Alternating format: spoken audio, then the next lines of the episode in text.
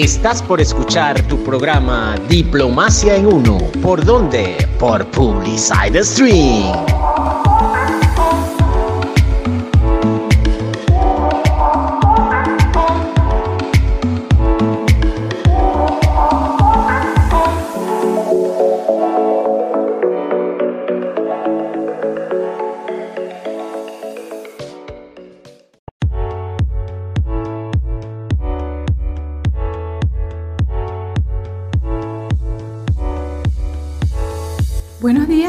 Venezuela y feliz día a todos los que se conectan desde cada rincón de nuestra preciada tierra. Diplomacia en está nuevamente al aire con ustedes gracias al ingenio y tesón del equipo de publicitek.com, quienes a través de su plataforma de radio vía streaming nos invitan a formar parte de su familia. PublicizeTK.com es un emprendimiento venezolano que promueve el talento emergente, así como la divulgación de la creatividad del quehacer venezolano. En la producción y conducción de este espacio Diplomacia en Uno, Alicia Oscategui y quien les habla, Ana Karenina Zambrano, ambas certificadas en locución. En los próximos 60 minutos les vamos a acompañar con una propuesta de entretenimiento cultural con interesante información en nuestras secciones misceláneos culturales, Vivo en Uno, el ser humano y su creatividad y que leemos. Y por supuesto, la mejor programación musical.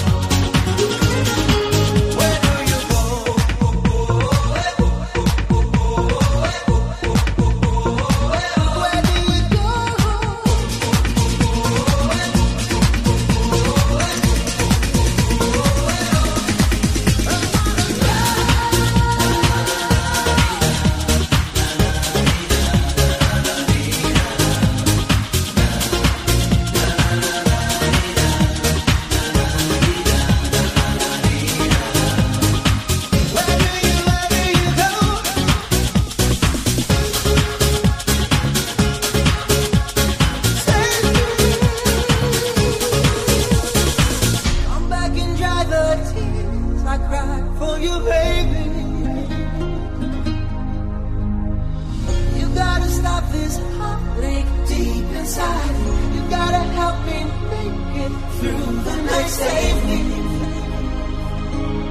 Come back and save me.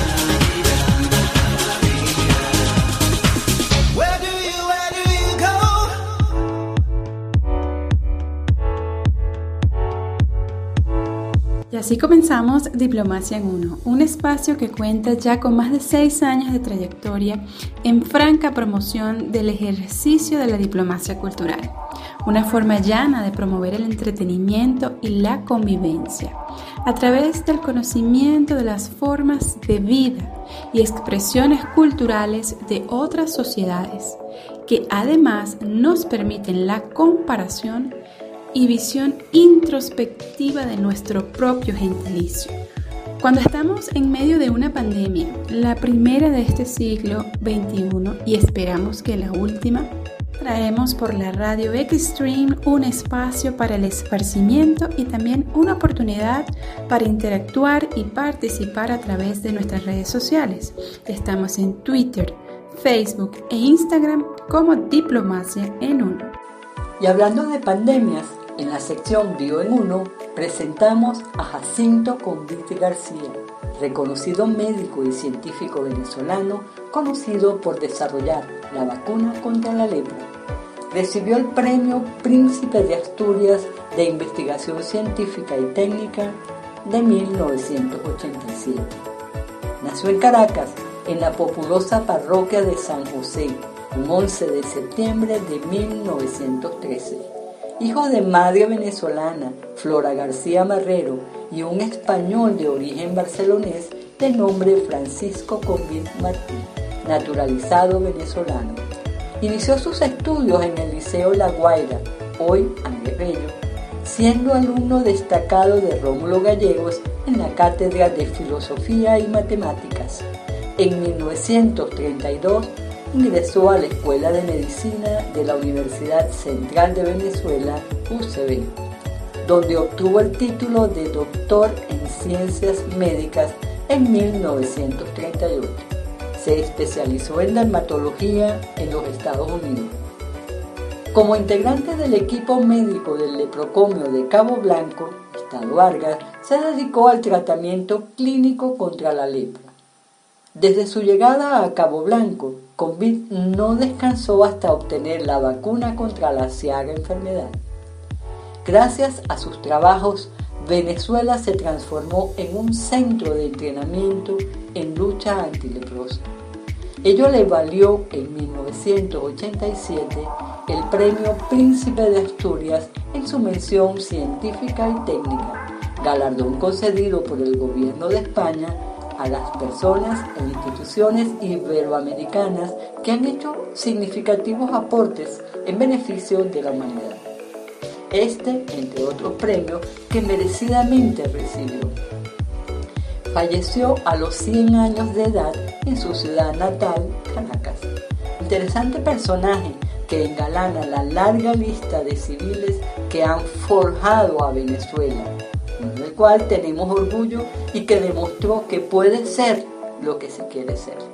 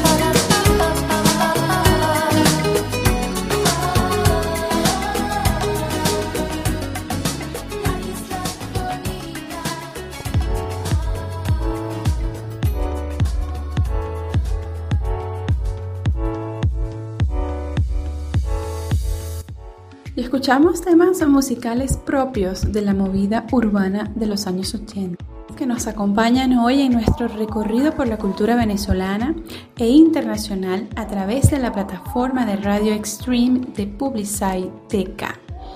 Estamos en Diplomacia en Uno por esta vía y por las redes sociales en Twitter, Facebook e Instagram como Diplomacia en Uno.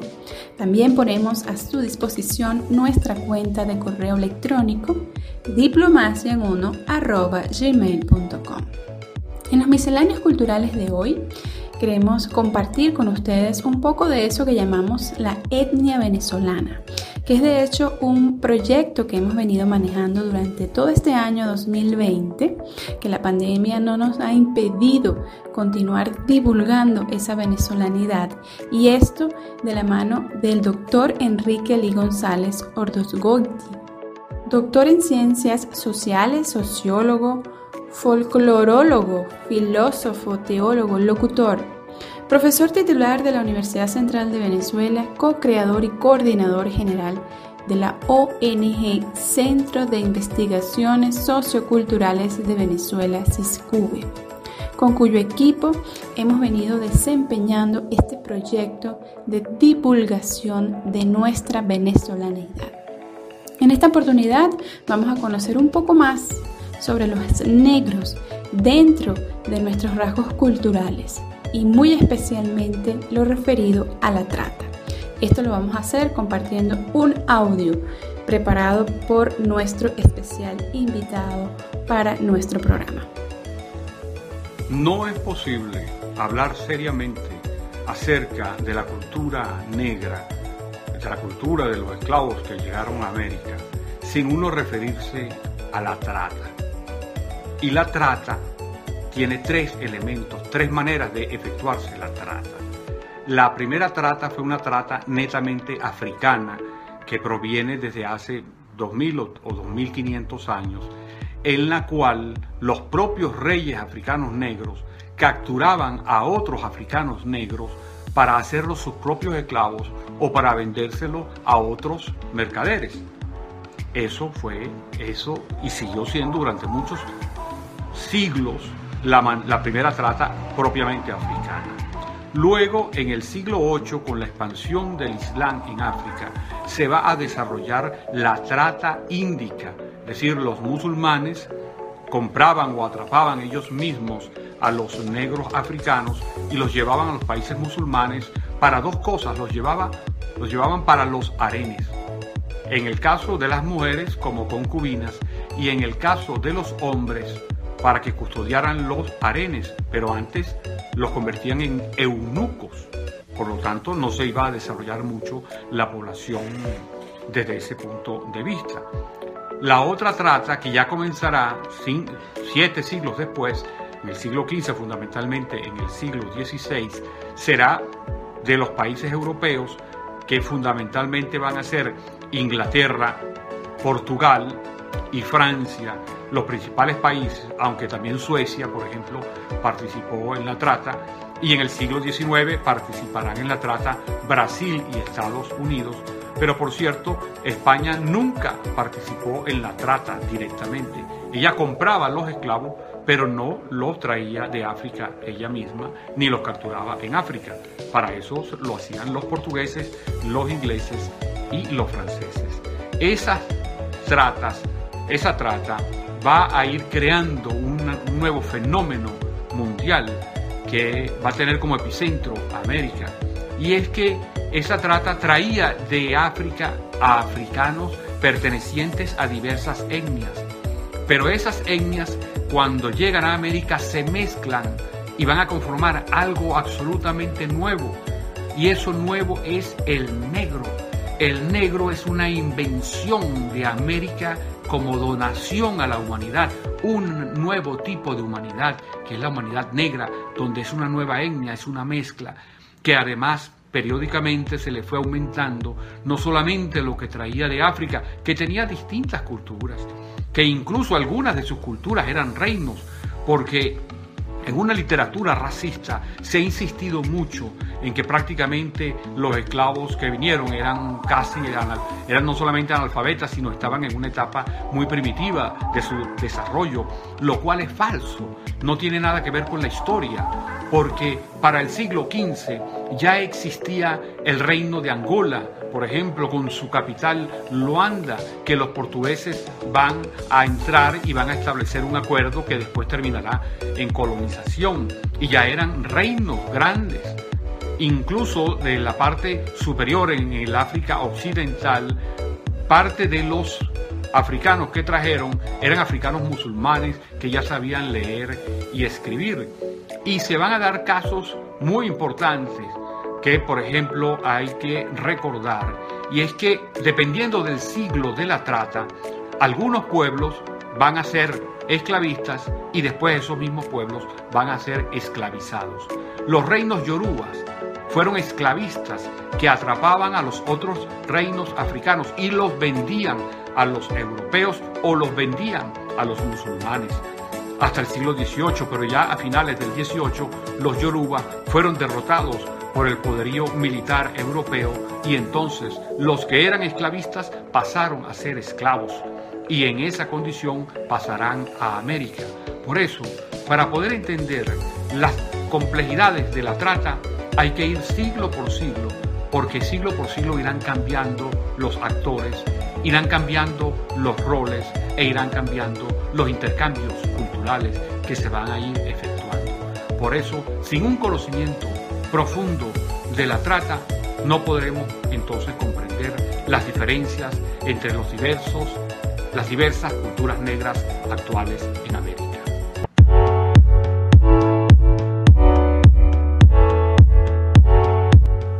Es tiempo de publicidad. ¿Por dónde? Por Publicide Stream.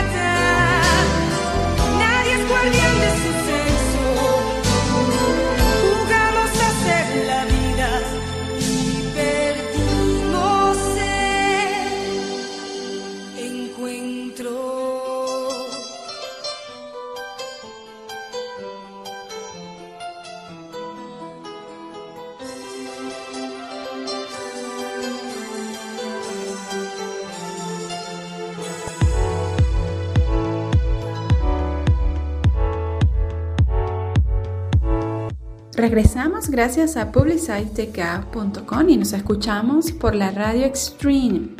Estamos también en Facebook, Twitter e Instagram como Diplomacia en Uno.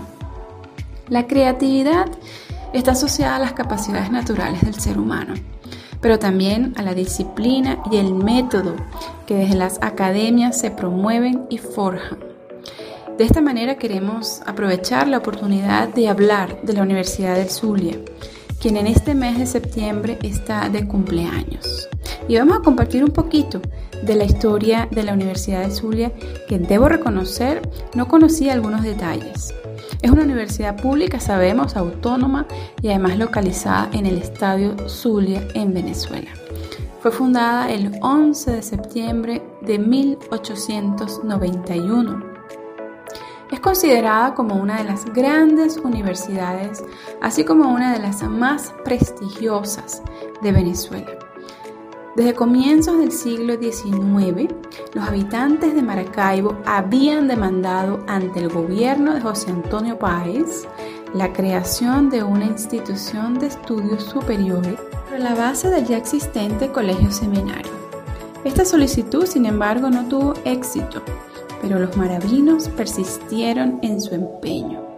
Era imprescindible una universidad que acompañara el desarrollo económico, cultural e intelectual de la región. De esta forma, en 1832, varios dirigentes de la región decidieron crear un plantel educativo para enseñar, tal como se hacía en las universidades, las materias de medicina, filosofía, teología, derecho civil y canónico. Este plantel se instaló en el Colegio Seminario de Maracaibo un 6 de marzo de 1833 y enseguida solicitaron al gobierno nacional presidido por el general José Antonio Páez su elevación a universidad. Altos y bajos tuvo el devenir intelectual y el creciente comercio de la región zuliana. En los 52 años de funcionamiento del Colegio Seminario, hasta 1891 se había formado toda la generación de intelectuales que para finales del siglo XIX constituían la élite en lo científico, político, económico, educativo y cultural. Finalmente, la instalación de lo que hoy conocemos como la Universidad del Zulia tiene lugar un 11 de septiembre de 1891, como ya habíamos señalado. No obstante, no fue ajena a la realidad política y social de la época, la cual a comienzos del siglo cambiaría para siempre a raíz de la explotación petrolera. Estamos ya hablando del pasado siglo XX. Finalmente, la Revolución Democrática en 1946, más propiamente la Junta Revolucionaria de Gobierno constituida por militares y civiles, entre quienes se contaba con la presencia de Rómulo Betancourt, Luis Beltrán Prieto Figueroa, Gonzalo Barrios y Raúl Leoni, por nombrar algunos de los personajes que formaron parte de estos hechos históricos, se establece la reapertura de la Universidad del Zulia la cual ha permanecido así hasta la fecha.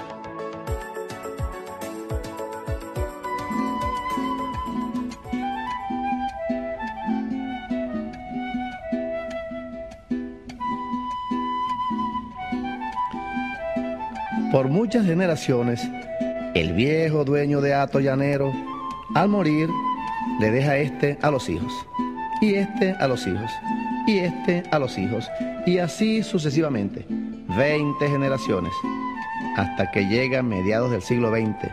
Usted no ve que por la llegada del petróleo el país resuelve problemas de carretera y muchas vías de penetración. Y con ello pues más escuelas y sobre todo liceos, donde el muchacho de los pueblos se gradúa de bachiller.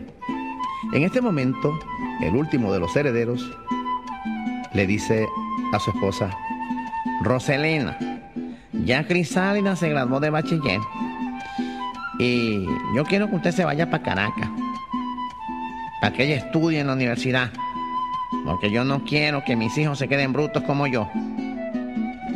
Váyase, que yo le llevo allá todos los 15 y le llevo caraota, queso, tomponcho, casabe, frijoles, papelón, carne seca.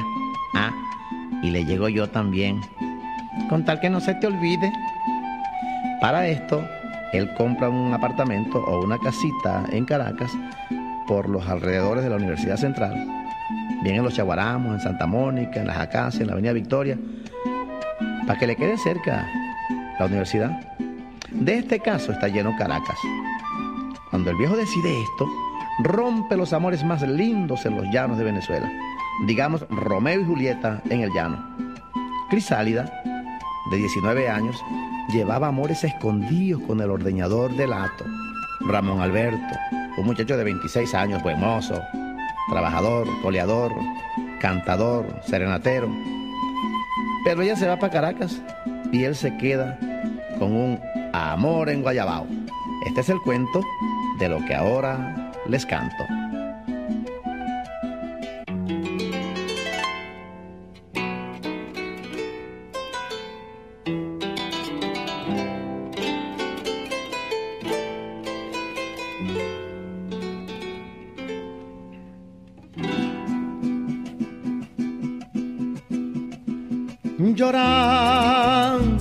Llorando se queda el monte cuando se marchan los amos. Llorando porque los montes lloran como llora un hombre cuando se va quien amamos. Ella se va con los suyos y yo me quedo sin ella por andar de comparado. Ella se va y no lo siente y yo lo siento en el alma como se siente un guayabo. Mañana cuando se vaya, se quedará en la majada el caballito ensillado. De llevarla a los esteros donde nos dimos los besos que otros novios no se han dado. Donde grabamos los nombres de una mujer y de un hombre en las ramas de un guayabo.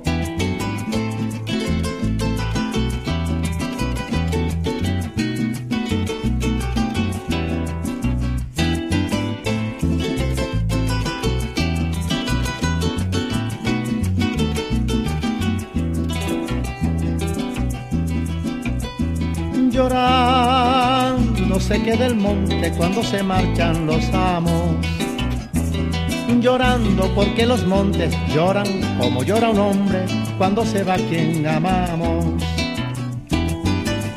No me traigas más guarapo, ni me digas que regresas, eso tú no lo has pensado. Otro más que se equivoca por creer que aún no le toca la hija del hacendado. Mañana si es que regresas con un muchachito de otro pa' que lo enseña bragao. Lo llevaré a la sabana pa' que aprenda el buen camino y nunca le equivocar. Y lo enseñaré a quererte pa' que comparta conmigo este amor en Guayabao.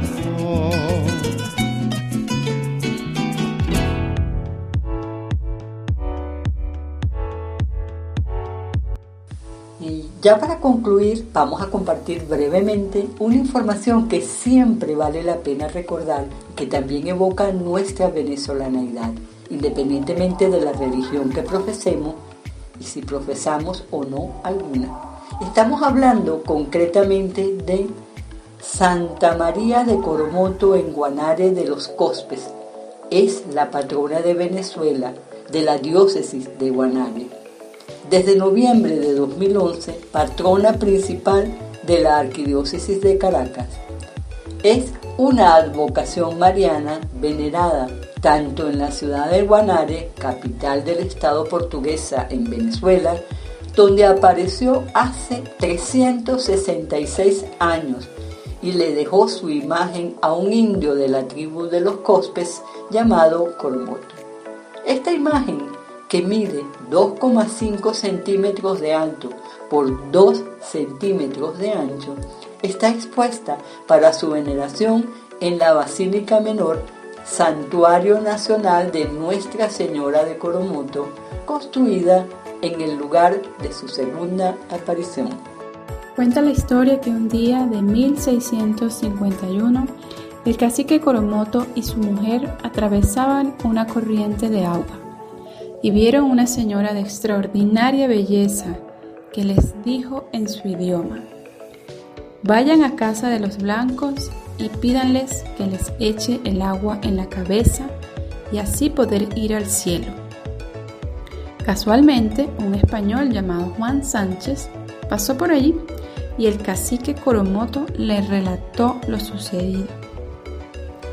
Aún se conserva la reliquia de la imagen, la cual es una de las únicas dos reliquias auténticas y originales que se conservan en el mundo. Una de la Virgen de Guadalupe en México y otra de la Virgen de Coromoto en Guanare, Venezuela. De esta forma nos despedimos de ustedes, no sin antes agradecerles la oportunidad de compartir nuevamente, ahora desde esta plataforma digital Radio Extreme con el equipo de publiciteca.com.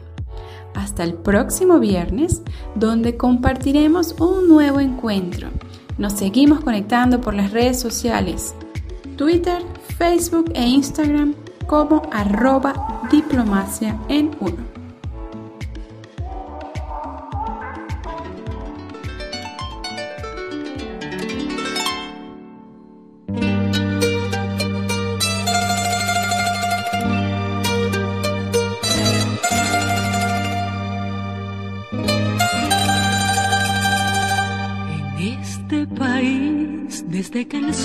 Se levanta.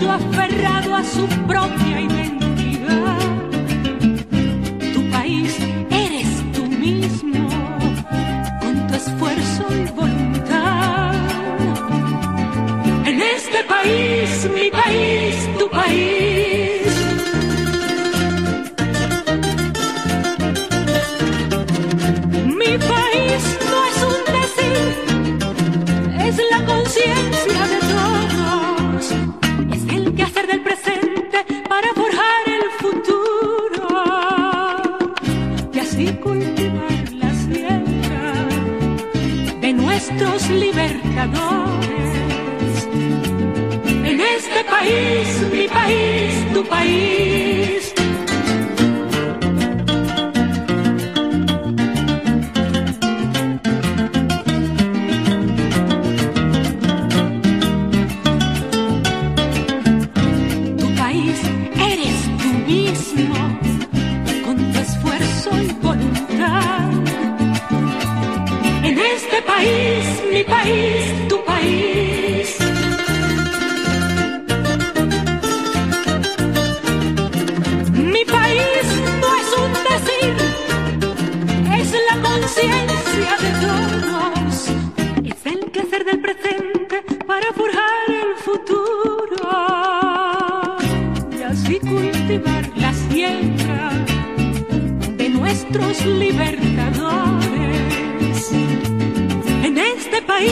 mi país, tu país, en este país